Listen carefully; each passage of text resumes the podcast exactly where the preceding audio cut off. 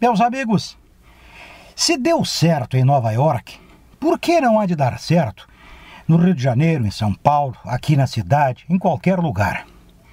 Em 1997, Rudolf Giuliani assumiu a prefeitura de Nova York. E Nova York era, naquele momento, pior do que é hoje o Rio de Janeiro. Você não conseguia dar dois passos sem ser assaltado, sem ser desrespeitado, sem ser violentado.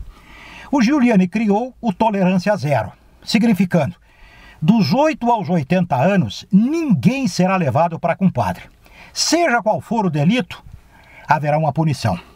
Ah, mas é uma criança, tem 8 anos, vai para o reformatório. Ah, mas é um senhor de idade, 80 anos, vai aprender duramente para deixar de ser um velho sem vergonha. No Brasil, de há muito, estamos precisando de um tolerância zero. Se você pegar um táxi em Nova York, você vai ler num canto do táxi que se você assaltar o motorista, vai pegar 30 anos de cadeia. 30 anos de cadeia. Sem recursos, como aqui no país.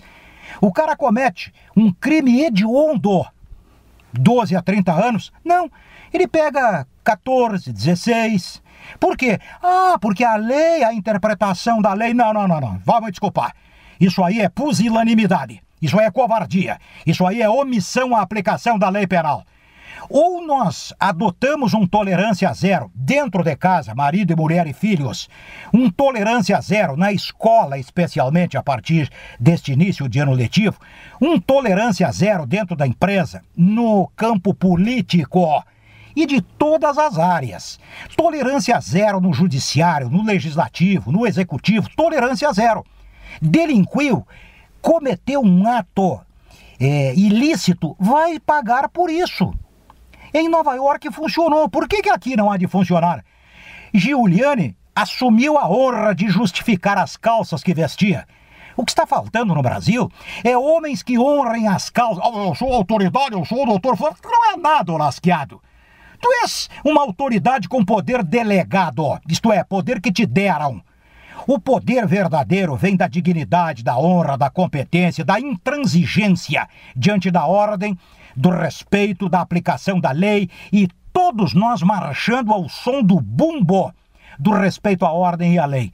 Caso contrário, vamos continuar com este descalabro. Ah, mas este ano temos eleição. Temos sim, para ficarmos pior do que já estamos agora. Ou então, me levante o dedo e me diga: quem é que pode organizar a casa? Quem?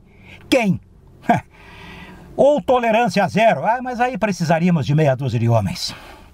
Vamos continuar a esperar. Enquanto isso, quem puder, que ajeite o passaporte para Nova York. É isso e até a próxima.